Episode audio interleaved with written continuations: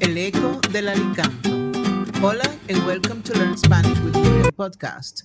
I'm your host, Miriam, and today we're going to dive into another amazing tale. I'll share some fun anecdotes, some legends, and discuss cultural nuances. As always, I'll be asking some questions at the end to help you practice your listening skills. And don't worry, I've got you covered with a transcription, a translation, questions, and answers, which you will find in the show notes along with some other options. You can also subscribe to my podcast and help me continue to create more amazing stories like this one. Thanks for your support.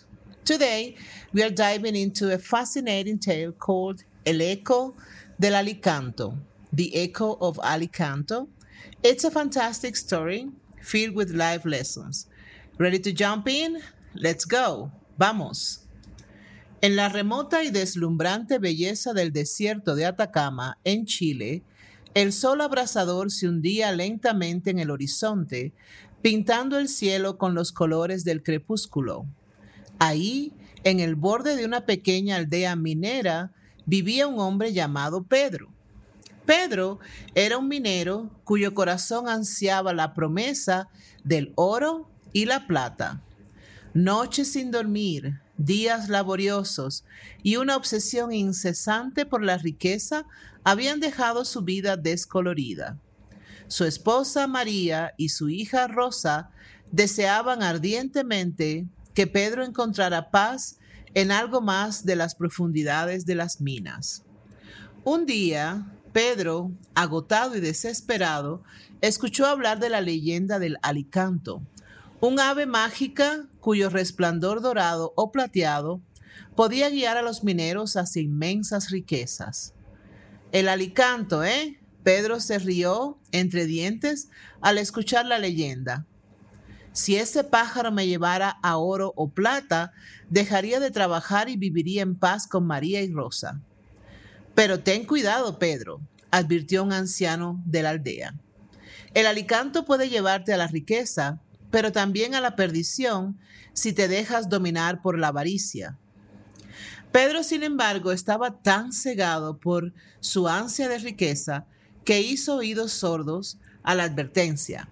Decidió que buscaría el alicanto y seguiría su resplandor hasta las entrañas de la tierra. Una noche, mientras vagaba por el desierto, Pedro vio un destello dorado en la distancia. Sus ojos se llenaron de asombro al ver un magnífico pájaro dorado que volaba grácilmente por el aire. El alicanto, exclamó, por fin te encuentro. El alicanto lo llevó por un laberinto de túneles y cuevas hasta que llegaron a una cámara repleta de oro y plata.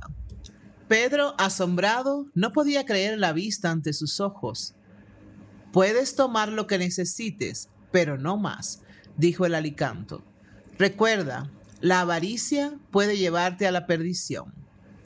Emocionado, Pedro empezó a recoger el oro y la plata, pero conforme llenaba sus bolsillos, una voz en su interior le pedía más y más, hasta que el peso de su avaricia lo derribó.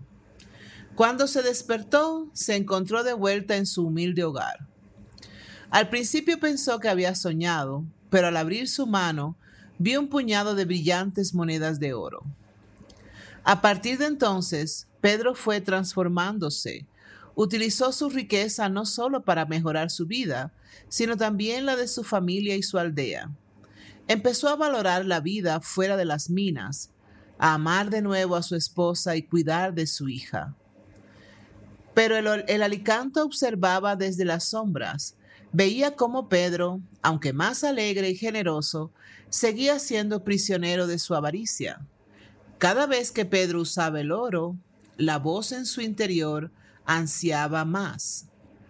La obsesión de Pedro por la riqueza regresó y con ella el deseo de encontrar al alicanto, pero esta vez el pájaro no se mostró. Pedro se encontraba en una espiral descendente, perdiendo de vista lo que realmente importaba. Un día, Rosa, viendo el tormento de su padre, decidió ayudar.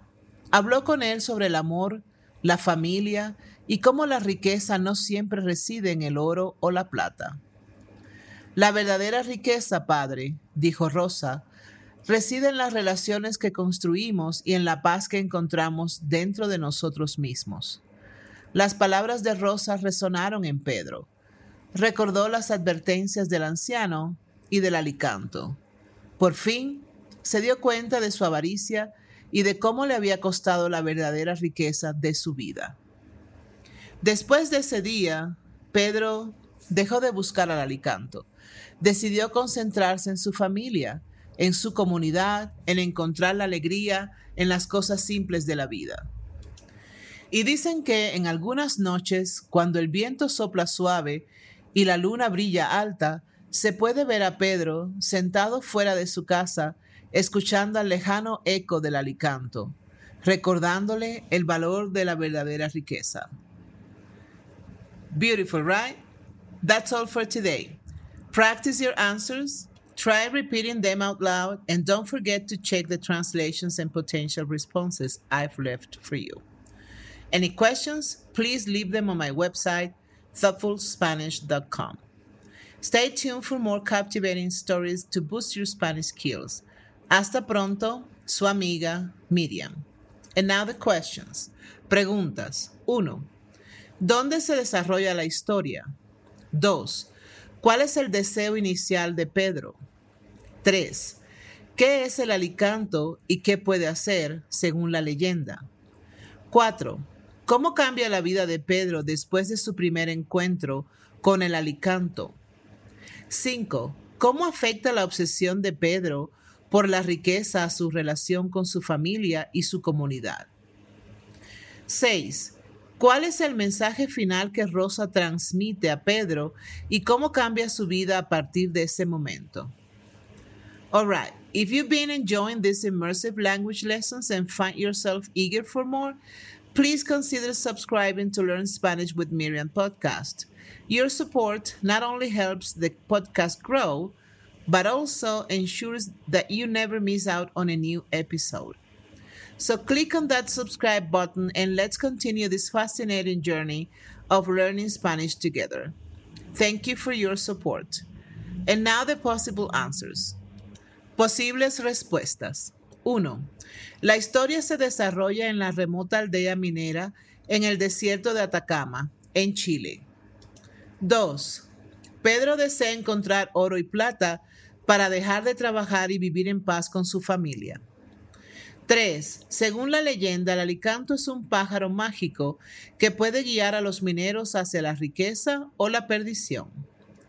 4. Después de su primer encuentro con el alicanto, Pedro se vuelve más alegre y generoso, utilizando su riqueza para mejorar la vida de su familia y de su aldea. 5. La obsesión de Pedro por la riqueza le hace perder de vista lo que realmente importa en la vida, afectando sus relaciones con su familia y su comunidad. 6.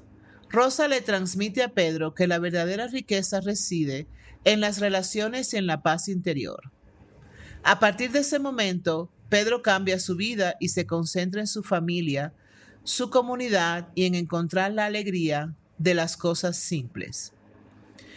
If you want more practice, check the show notes. I have some options there.